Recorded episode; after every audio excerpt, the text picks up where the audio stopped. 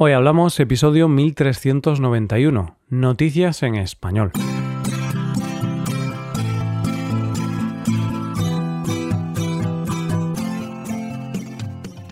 Bienvenido a Hoy Hablamos, el podcast para aprender español cada día. ¿Quieres llevar tu español al siguiente nivel? ¿Quieres mejorar tu gramática y enriquecer tu vocabulario? Te animo a hacerte suscriptor premium para acceder a un montón de contenido para usar en tu rutina de estudio Puedes hacerte suscriptor premium en nuestra web hoyhablemos.com. Hola oyente, ¿cómo estás? El verano está pensado para descansar. Y no sé si a ti te pasa, pero cuando estoy de vacaciones mi cuerpo también entra en modo vacaciones. Ese modo en el que todo me cuesta más y solo quiero estar tumbado. Por si estás así, vamos a hacer este episodio rápido y vamos con las noticias de hoy. Hablaremos, en primer lugar, de una biblioteca que contiene los libros del futuro. Después conoceremos a un influencer un poco diferente y para terminar nos acercaremos a un concurso de comer perritos calientes. Hoy hablamos de noticias en español. Hay gente que prefiere leer un libro en papel antes que en formato electrónico. Incluso a algunas personas les parece mágico el hecho de leer un libro en papel, de manera física. Primero decides el libro que vas a leer. Luego encuentras ese momento de tranquilidad para leer y vas descubriendo letra a letra, palabra a palabra y página a página lo que el libro esconde. Lo más maravilloso de este proceso es el momento de leer en sí mismo, descubrir la historia que otra persona ideó y escribió, porque cuando leemos el libro completamos el círculo de creación del autor. Aunque lo cierto es que ese círculo empieza con los árboles, con el papel con el que se fabrican las hojas del libro. Y de este círculo y del legado que puede ser un libro es de lo que vamos a hablar en nuestra primera noticia de hoy. Para hablar de esta noticia nos tenemos que ir a un bosque al norte de Oslo. Allí un grupo de personas contempla un bosque y lo escuchan. Pero no es un bosque cualquiera. Es un bosque que está destinado a contar historias. Esos árboles están destinados a convertirse en papel donde se imprimirán las historias del futuro. Historias ya escritas, pero que verán la luz en 2114. Vale, sé que esto puede sonar un poco raro, pero te lo explico.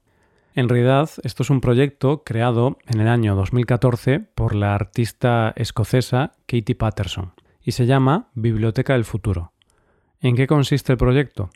Se trata de ir guardando manuscritos de autores conocidos bajo llave, manuscritos inéditos. Estos manuscritos solo verán la luz a partir del año 2114, momento en que se publicarán usando el papel de esos árboles. La idea es tener manuscritos de 100 escritores para los que se necesita el papel de mil árboles. ¿Dónde se guardan los libros? En la Sala del Silencio, que se encuentra en la Biblioteca de Oslo.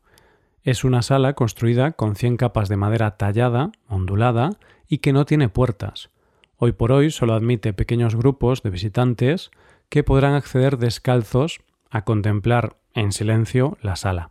Los manuscritos se introducen en unos cajones de cristal donde permanecerán a salvo hasta el año en que vean la luz. ¿Qué autores han contribuido a este proyecto? La primera en unirse al proyecto fue la canadiense Margaret Atwood, que dejó una historia titulada Scriber Moon. Y es que una de las consignas que se les da a los autores es que pueden decir el título, pero solo eso, no pueden hablar de la trama. Más tarde se unieron otros escritores de diversos países. No se me ocurre mejor manera de acabar esta noticia que con la reflexión sobre este proyecto del periodista Richard Fisher. En el siglo XXI estamos transmitiendo tantas cosas malas a los que aún no han nacido. Una atmósfera cada vez más caliente, plástico en los océanos, y desechos nucleares bajo tierra. Lo cierto es que las 7.800 millones de personas que en el planeta dejarán muchas reliquias positivas, canciones de música clásica, objetos exquisitos, grandes edificios u obras maestras cinematográficas. Pero, ¿es un regalo verdaderamente desinteresado si lo has disfrutado tú, en primer lugar? Vamos con la segunda noticia. El mundo de la moda es un mundo complejo visto desde fuera y recibe muchas críticas. Primero porque es un mundo elitista y el que se quiera dedicar a ese mundo tiene que tener no solo talento, sino también muchas veces necesitas contactos y dinero. En segundo lugar, porque es una de las industrias más contaminantes del mundo, y eso le genera muchas críticas. Pero además, muchas personas de a pie critican el sector de la moda por la excentricidad que comercializan a precios desorbitados. Un ejemplo es la marca Valenciaga y sus zapatillas destrozadas.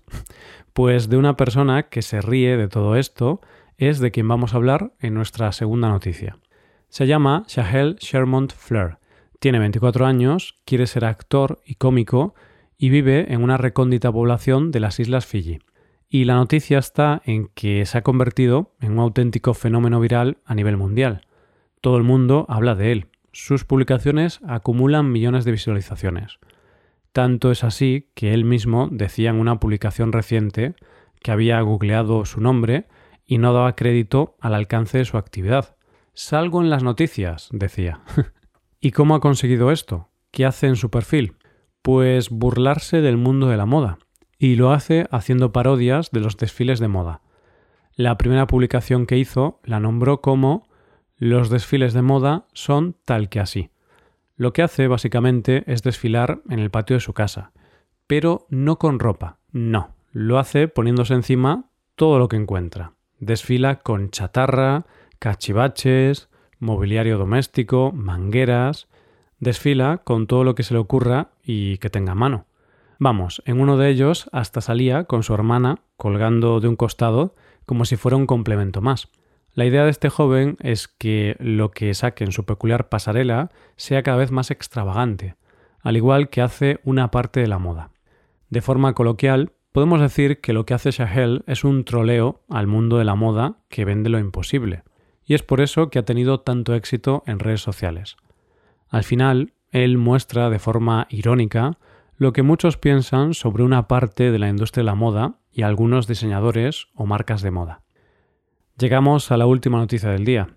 ¿Te acuerdas del capítulo de Friends en el que Joey se comía el pavo entero de acción de gracias?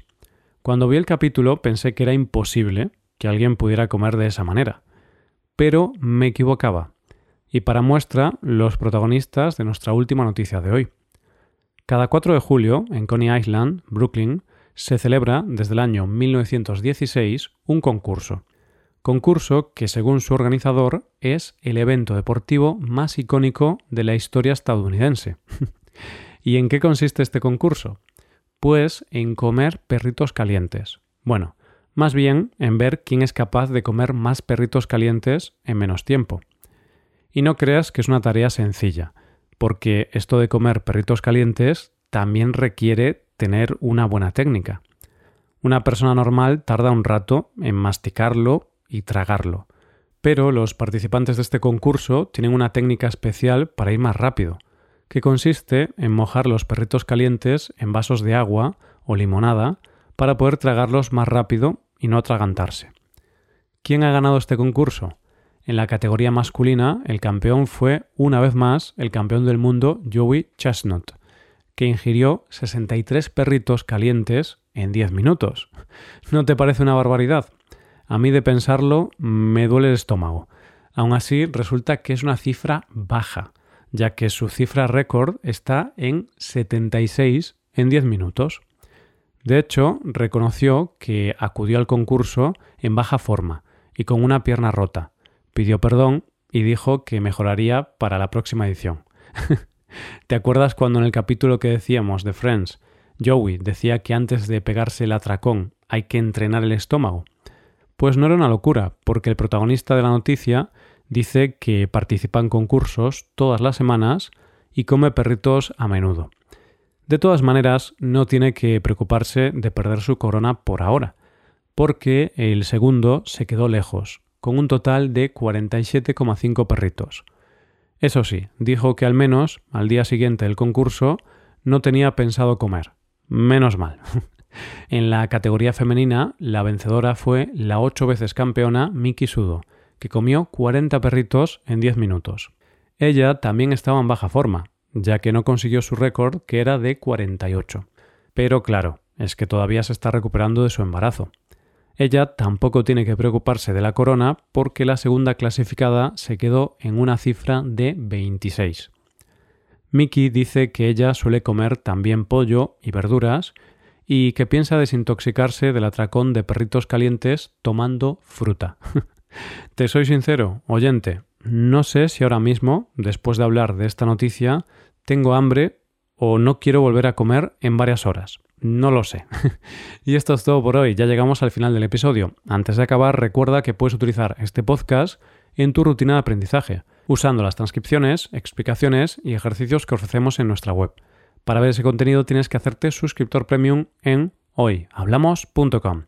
Esto es todo. Mañana volvemos con dos nuevos episodios. Lo dicho, nos vemos en los episodios de mañana. Pasa un buen día. Hasta mañana.